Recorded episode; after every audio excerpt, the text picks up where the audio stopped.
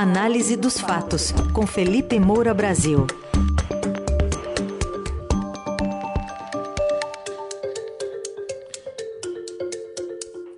Hoje, com destaque para a decisão da segunda turma do STF de restabelecer a cassação do mandato de um deputado bolsonarista com as reações irritadas do presidente da República e vamos falar ainda sobre a situação do ex-juiz, ex-ministro Sérgio Moro, que teve o registro da transferência de domicílio eleitoral dele uh, impugnado pelo Tribunal Regional Eleitoral aqui de São Paulo. Oi, Felipe, bom dia.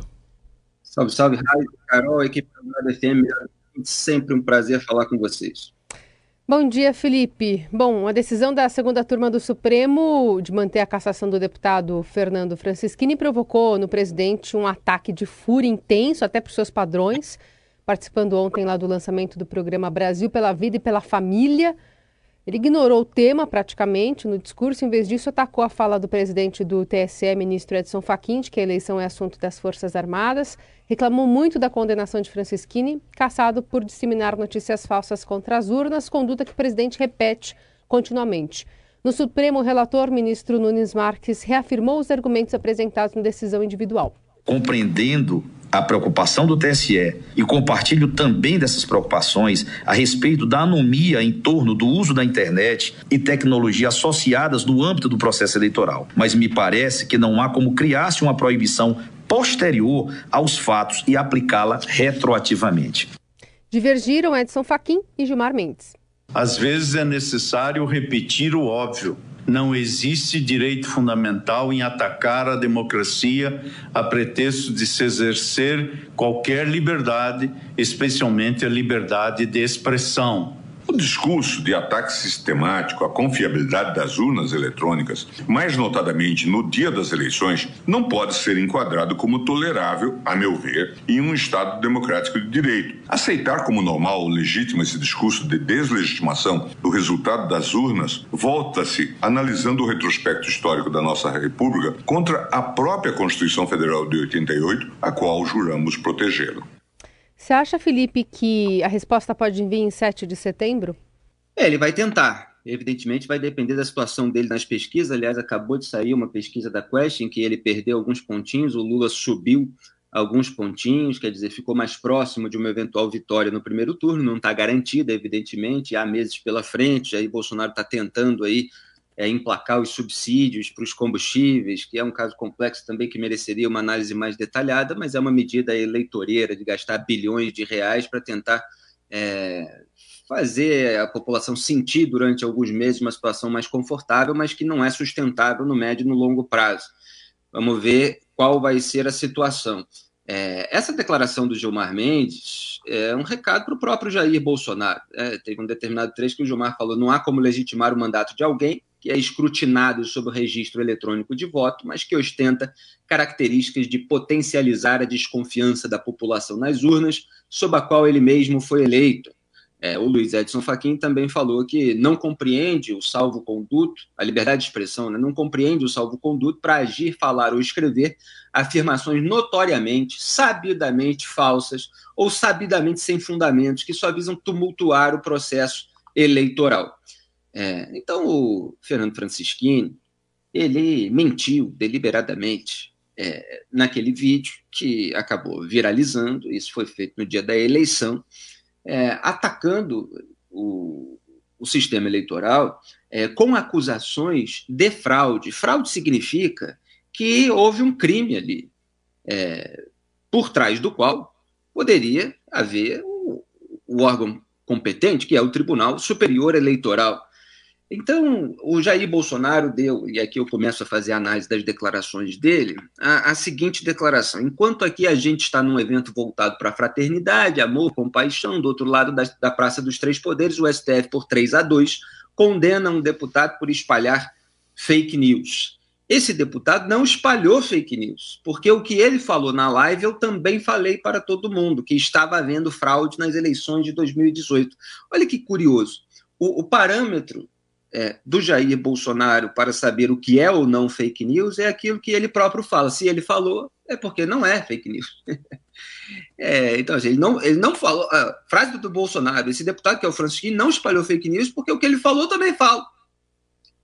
E aí é, é bom deixar claro uma, uma, uma pequena nuance aí.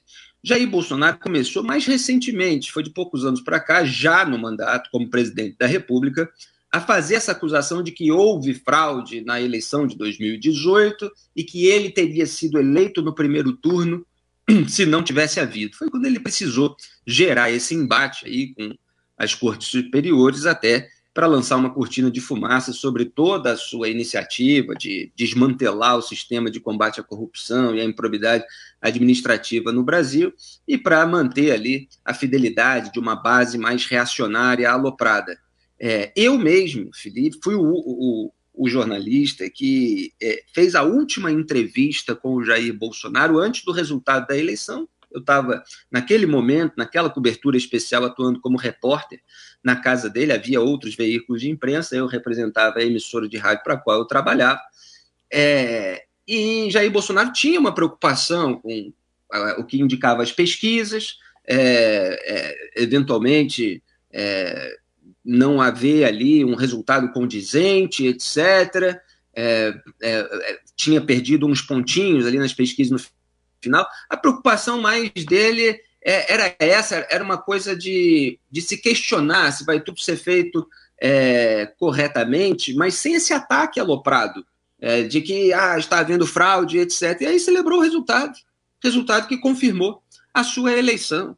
For, foi muito tempo depois que ele começou a fazer deliberadamente essa acusação é, de fraude. Então, assim, ele toma como parâmetro aquilo que ele próprio fala, sendo que o Francisquini falou no dia da eleição, no período eleitoral, gravando um vídeo e acusando ali é, com é, determinados episódios que ele distorcia em relação à votação naquele momento, e isso resultou na cassação é, do, do, seu mandato. Bolsonaro também disse é, que ganha as eleições no Brasil quem é amigo dos ministros do TSE. Bom, ele ganhou ele se tornou presidente da República. Então, ele deve ser muito amigo dos ministros do Tribunal Superior Eleitoral. Aliás, o Dias Toffoli foi presidente do TSE e Jair Bolsonaro ficou muito amiguinho dele.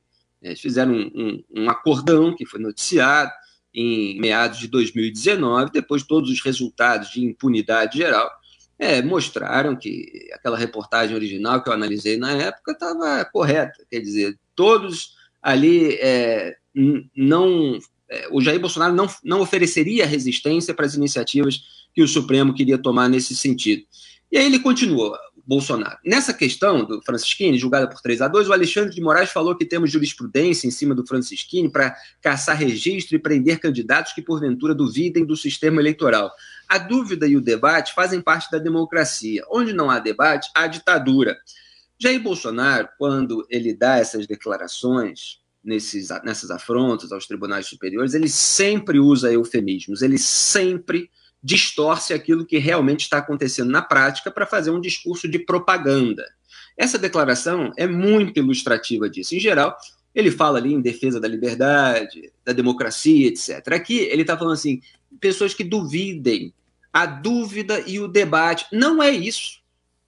Não é a dúvida e nem é o debate. É a mentira de deliberada é a desinformação deliberada e com uma acusação crime, é, é, de um eventual crime que está sendo cometido. Eventual não, a acusação é do crime, tá? que está ocorrendo uma fraude. Isso não é a mesma coisa.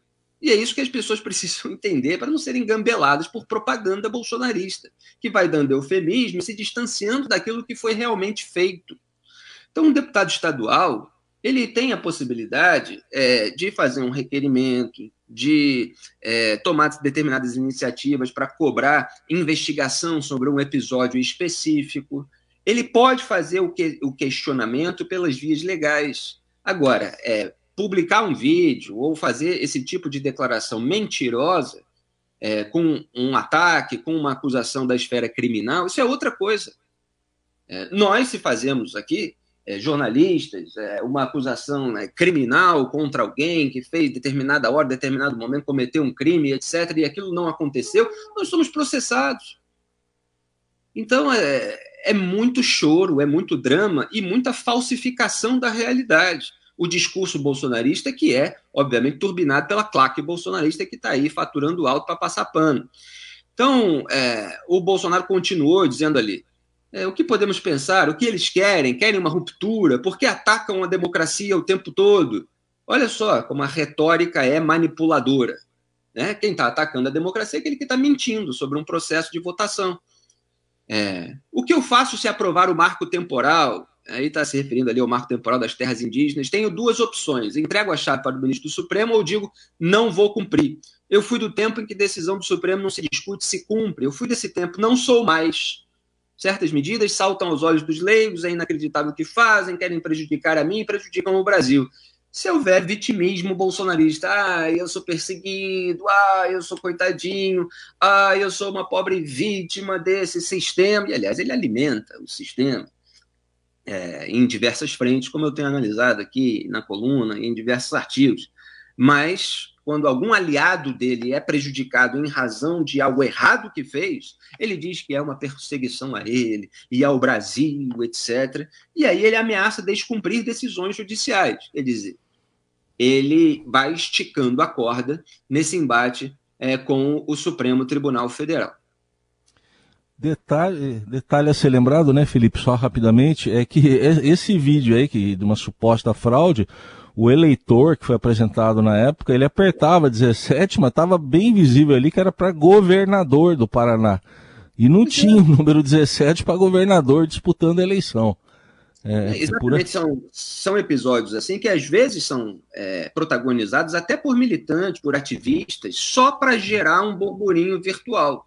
Então o sujeito bota lá um número é, na votação errada para dizer que naquela votação que ele pretende tumultuar, a urna não está obedecendo ao que o eleitor quer, e aí viraliza, e aí um é. monte de gente leiga ou já com essa predisposição reacionária aloprada vai vociferando contra o sistema, enfim. É, é uma bola de neve. É verdade. O Felipe, teve também declaração do presidente sobre os dois desaparecidos no Amazonas, o jornalista inglês, o, o Don Phillips, e o indigenista brasileiro, o Bruno Pereira, o presidente considerou que foi uma aventura.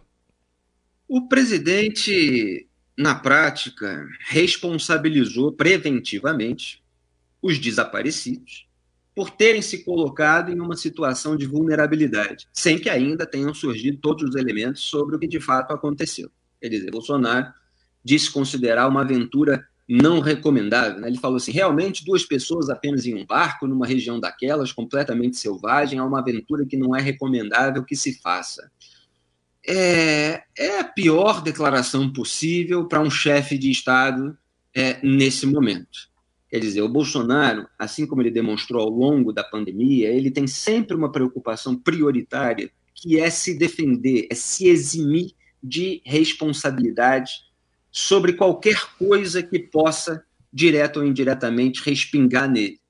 E nós estamos falando é, do desaparecimento de um indigenista e de um jornalista num território conflagrado, num território, como eu estava dizendo ontem, no Dia da Liberdade de Imprensa, em que existe caça ilegal, pesca ilegal, garimpo ilegal, tráfico de armas, tráfico de drogas, incluindo o escoamento da cocaína vinda é, proveniente do Peru é uma área onde atuam diversos bandidos, diversos delinquentes. É, e essa área é parte do território brasileiro. E o chefe do poder executivo desse país é Jair Bolsonaro, goste ou não dele. Então, ele tem responsabilidade sobre uma área que é conflagrada, uma área que apresenta diversos problemas com atividades ilegais e criminosas. Então, se há é, tudo isso, e há, cabe a ele mostrar quais são as providências, como chefe de Estado, que ele está tomando para resolver os conflitos daquela região, para neutralizar as atividades ilegais, agora, principalmente, em primeiro lugar, resgatar os desaparecidos, mostrando empatia, solidariedade, dando conforto aos familiares que estão desesperados depois de dias sem notícias, pensando nas piores possibilidades de violência, de execução, de um acidente fatal. E ele está lá mais preocupado em se defender, recriminando aqueles que estão lutando para lançar luz sobre a realidade local. É claro que se pode ter é, ponto divergente, mas a Transparência Internacional, inclusive, fez um comentário no Twitter mostrando que é, não é aventura, é o trabalho jornalístico, um trabalho de bravura, de coragem do correspondente do é, The Guardian, o indigenista está ali lutando pelas causas é, dos povos indígenas contra aqueles exploradores da região que é, acabam transgredindo a legislação. Então, é uma declaração completamente alocada num momento sensível e de repercussão internacional, e que ainda pode respingar mais no Bolsonaro. Felipe, rapidinho, queria que você falasse ainda do futuro do ex-juiz Sérgio Moro, afinal, que, alugando um flat lá, não conseguiu convencer o TSE de que mora em São Paulo. É, todo mundo convence o Tribunal Regional Eleitoral, até o Eduardo Cunha. Né? O Eduardo Cunha, por exemplo, que é do Rio de Janeiro, assim como Eduardo Bolsonaro, como Tarcísio de Freitas, todos conseguiram transferência para São Paulo. Eduardo Cunha, nos últimos anos, ele morou ali na unidade prisional do Complexo Médico Penal de Pinhais, na região metropolitana de Curitiba. Depois foi transferido para o Rio, para a cadeia pública Petrolino Verlin de Oliveira, conhecida como Bangu 8, na zona oeste aqui é, da, da nossa capital. Esses foram os lugares que Eduardo Cunha morou nos últimos anos, mas para ele não tem problema nenhum. O problema é para o Sérgio Moro, porque tem risco de o Sérgio Moro, que é, mandou prender um monte de quadrilheiros é, que estavam no poder e alguns dos quais ainda têm muito poder no Brasil, ele seja eleito. E aí ele é perseguido aí pelo Supremo Tribunal Federal, pelo Tribunal Regional Eleitoral, pelos lulistas, pelos bolsonaristas, pelo Tribunal de Contas da União, aliás, cheio de hipocrisia. Né? É, outro dia escrevi um artigo é, que o Bruno Dantas, que compareceu inclusive ao jantar inaugural da campanha do Lula, é o Zé Neto do TCU, né? porque ele estava é, cobrando restituição das diárias do Deltan Dallagnol da Lava Jato, e aí sai a notícia de que ele próprio é o maior gastador do TCU em diárias, passagens, viagens internacionais.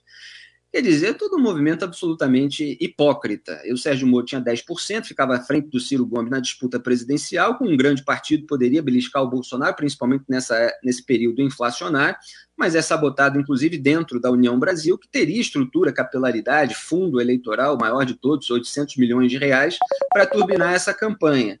Aí vai para São Paulo, no Senado, fica na disputa ali com José Luiz da Atena, que ninguém sabe ainda se vai ficar até o final, já fez acenos nos dois sentidos, de amarelar ou de permanecer, é, com, mais, com mais de 20%, quer dizer, um quinto do eleitorado está disposto a votar há cinco meses da eleição ainda, esse número poderia aumentar, é, no candidato é, cuja transferência o TRE está vetando. É, então, assim, eu não digo que ele tem excesso de votos, porque ele tem excesso de votos para a disputa pela Câmara, mas para a disputa do Senado, ele estava ali na briga, é, pela ponta e na disputa presidencial, que era mais, mais difícil, ele estava em terceiro lugar, podendo crescer, eventualmente, se o presidente é, é, entrasse em queda. Agora, aparentemente, não vai apresentar o recurso ao Tribunal Superior Eleitoral, que poderia apresentar, porque isso atrasa, é, pode demorar a sair o resultado e aí é, ficar muito próximo é, das convenções partidárias, onde se decidem as candidaturas, então ele pode ser candidato, essa é a maior tendência nesse momento, ao Senado pelo Paraná, onde ele compete com Álvaro Dias, ex-aliado, mas que já foi criticado outro dia pela esposa dele, Rosângela Moro, no Twitter. É, Álvaro Dias estava numa situação muito confortável lá no Paraná, parceirão do Ratinho, que é próximo do bolsonarismo, não se empenhou muito na campanha para o Moro, é, isso gerou ali é, ruídos, e agora é ele que deve estar preocupado. O pessoal aqui de São Paulo, é da Atena, Milton Leite, Márcio França, todos devem estar aliviados com a saída de um candidato com um quinto do, do voto do eleitorado. Vamos ver qual, qual vai, é, vai ser o resultado dessas primeiras pesquisas na disputa entre Álvaro Dias e Sérgio Moro no Paraná. Este foi Felipe Moura Brasil, diariamente aqui no Jornal Eldorado, com a coluna Análise dos Fatos, que já já estará no site radioeldorado.com.br e nas plataformas digitais de áudio também. Obrigado, Felipe. Até amanhã. Obrigado a todos. Um grande abraço. Tchau.